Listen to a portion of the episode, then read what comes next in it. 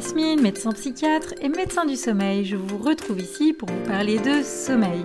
Je vous partage des infos claires et des astuces adaptées applicables au quotidien pour qu'à la fatidique question alors bien dormi, chacun puisse enfin répondre un vrai et sincère oui le plus souvent possible. Je vous présente ici les résultats d'une étude qui a été publiée l'année dernière sur l'impact des médecines complémentaires et alternatives sur l'insomnie. Cette étude s'intitule The Impact of Complementary and Alternative Medicine on Insomnia, a Systematic Review. Elle a été publiée en août 2022 par Verma et collaborateurs.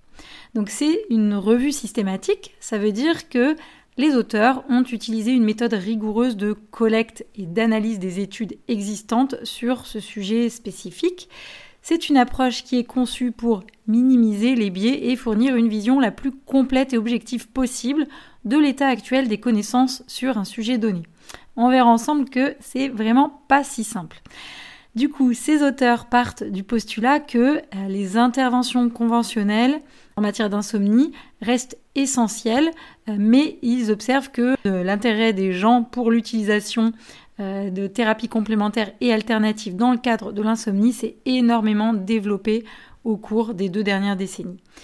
Et donc en fait, ces méthodes conventionnelles de traitement de l'insomnie, elles font généralement appel à des pharmacothérapies ou à des interventions psychologiques.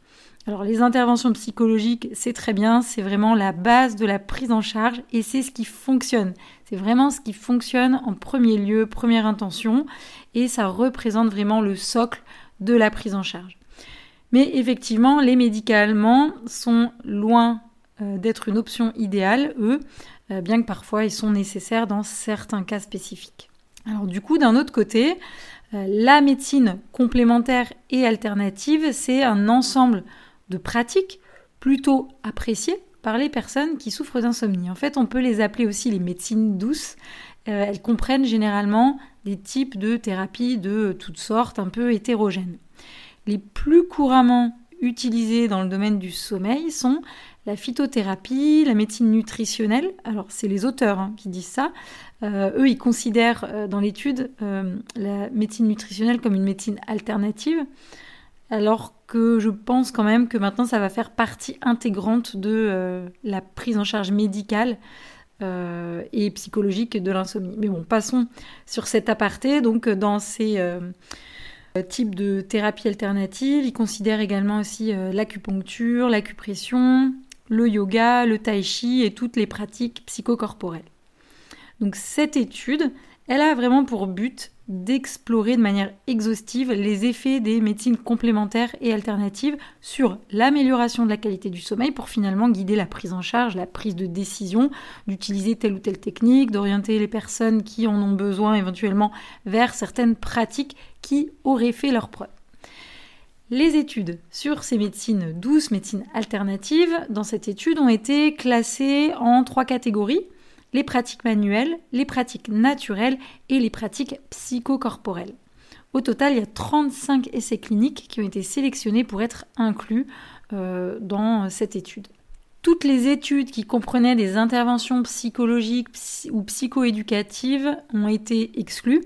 Euh, puisque c'est vraiment les interventions qui justement représentent le socle de la prise en charge. Donc euh, la thérapie cognitivo-comportementale a été exclue, la relaxation, la pleine conscience, la luminothérapie, euh, l'exercice physique, musicothérapie, thérapie artistique et sensorielle, l'aromathérapie, tout ça, ce sont des choses qui ont été exclues, vraiment mises de côté. À noter que finalement, là, dans cette étude, les thérapies qui étaient les plus représentées étaient les thérapies finalement traditionnelles telles que l'acupuncture, l'acupression ou encore le yoga. Donc je vais vous présenter un petit peu rapidement les résultats retrouvés par cette étude, mais vraiment déjà je vous donne un peu la conclusion, c'est que les résultats sont très contradictoires d'une étude à l'autre, et ça c'est dû à des euh, difficultés euh, méthodologiques, des difficultés de euh, taille d'échantillon, et donc c'est très très compliqué d'avoir des, des études réellement fiables sur ces sujets-là. C'est vraiment complexe à étudier. Si on prend la valériane par exemple, c'est vraiment une des plantes les plus utilisées euh, pour euh, améliorer le sommeil, reconnue pour ses effets apaisants et soporifiques. eh bien, ici, dans cette euh, étude, dans cette revue systématique, les auteurs nous disent que les résultats sont quand même globalement assez mitigés et ne vont pas forcément dans le sens d'une utilisation probante de euh, la valériane, avec euh, voilà des résultats qui montrent, des études qui montrent que parfois ça fonctionne, parfois ça ne fonctionne pas. Donc voilà où on en est avec la valériane. Pour le L-tryptophane, euh, c'est un acide aminé exogène qui est transformé en sérotonine et donc il a été beaucoup étudié dans le traitement de l'insomnie et de la dépression. Les résultats sont plutôt encourageants, ça pourrait augmenter la somnolence et réduire la latence du sommeil, voire augmenter la durée du sommeil, mais finalement, il n'y aurait pas forcément d'effet sur la qualité du sommeil. Donc voilà, en tout cas, à suivre pour euh, avoir un peu plus euh, d'informations dans les années qui viennent. Ensuite, si on prend euh, le cas de l'acupuncture et l'acupression, ces deux pratiques pourraient contribuer au traitement de l'insomnie, possiblement par l'activité neurochimique modulatrice de la sérotonine, de la dopamine et des opioïdes endogènes. Mais là, encore une fois, les auteurs nous parlent d'études qui sont très hétérogènes avec des résultats contradictoires et donc de grandes difficultés à tirer des conclusions. Dans certaines études, euh, ça fonctionne, dans d'autres, ça ne fonctionne pas, et donc c'est compliqué de savoir quelles sont les études les plus fiables. Voilà un petit peu où on en est par rapport à ça. Pour les pratiques psychocorporelles telles que le yoga et le tai chi, dans l'insomnie et dans les différents troubles du sommeil, ça, euh, ces pratiques vraiment deviennent de plus en plus populaires. Les gens essaient vraiment de, de, pratiquer pour essayer de mieux dormir et en particulier pour des personnes un petit peu plus âgées qui, qui peuvent préférer des exercices de plus faible intensité. Alors bien sûr, le yoga, il existe euh, plein de façons de pratiquer, c'est pas forcément faible en intensité, mais là on prend vraiment des pratiques un peu plus douces de yoga et de tai chi. Et donc il y a euh, une étude qui a vraiment montré un effet euh, euh, important, en tout cas un effet réel du tai chi dans la réduction de la sévérité de l'insomnie. Par contre, les effets sur la durée et la qualité du sommeil ont donné des résultats un petit peu moins concluants. En fait, la sévérité de l'insomnie, ça va être des questionnaires. et par contre, durée et qualité du sommeil, c'est plus des enregistrements. C'est pour ça qu'on peut après avoir des études qui en plus ne se basent pas forcément à chaque fois sur euh, les mêmes, euh, les mêmes données. Donc des fois il y a des choses qui sont faites à partir de questionnaires, des questionnaires d'insomnie, et puis il y a des fois des choses qui sont faites à partir d'actimètres ou à partir d'enregistrements polysomnographiques. Enfin tout ça c'est vraiment des euh, échelles différentes.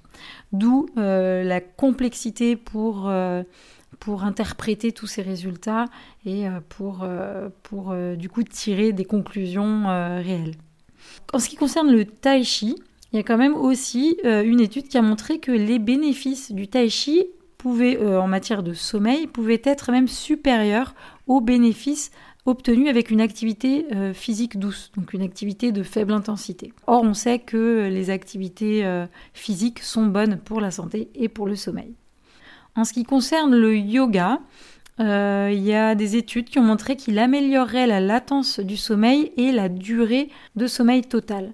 Alors d'un point de vue euh, purement euh, pratique, le yoga en fait agit vraiment de façon immédiate sur l'activité du système nerveux autonome et donc il pourrait réduire notamment les marqueurs inflammatoires, réguler les émotions et donc améliorer le sommeil.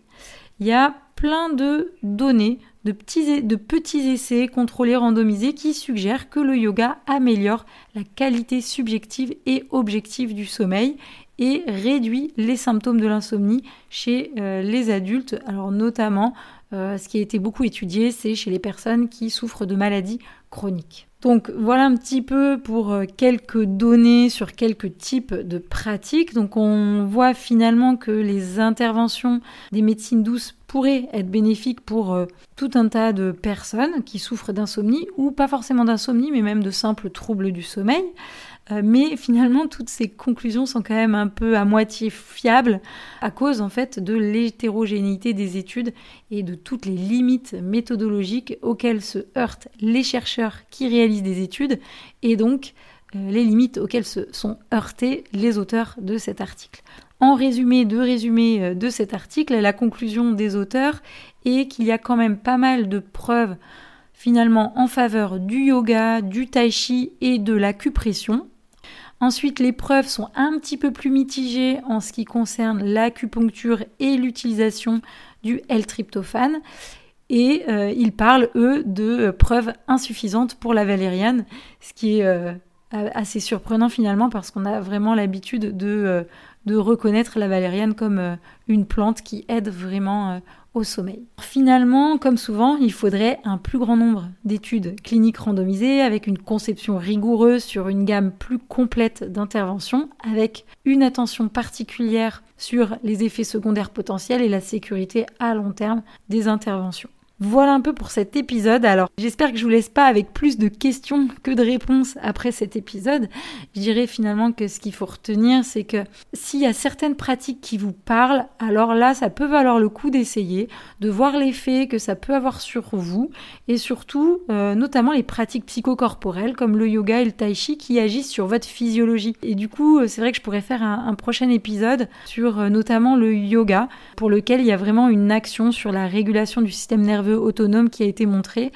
Et donc, euh, ça serait intéressant de faire peut-être un épisode vraiment plus spécifique là-dessus. Mais voilà, en tout cas, euh, il y a des choses qui, fonctionnent, mais on a besoin d'aller encore plus loin pour comprendre un peu plus les mécanismes et peut-être adapter les recherches euh, et faire voilà des recherches à plus grande échelle pour mieux comprendre tout ça.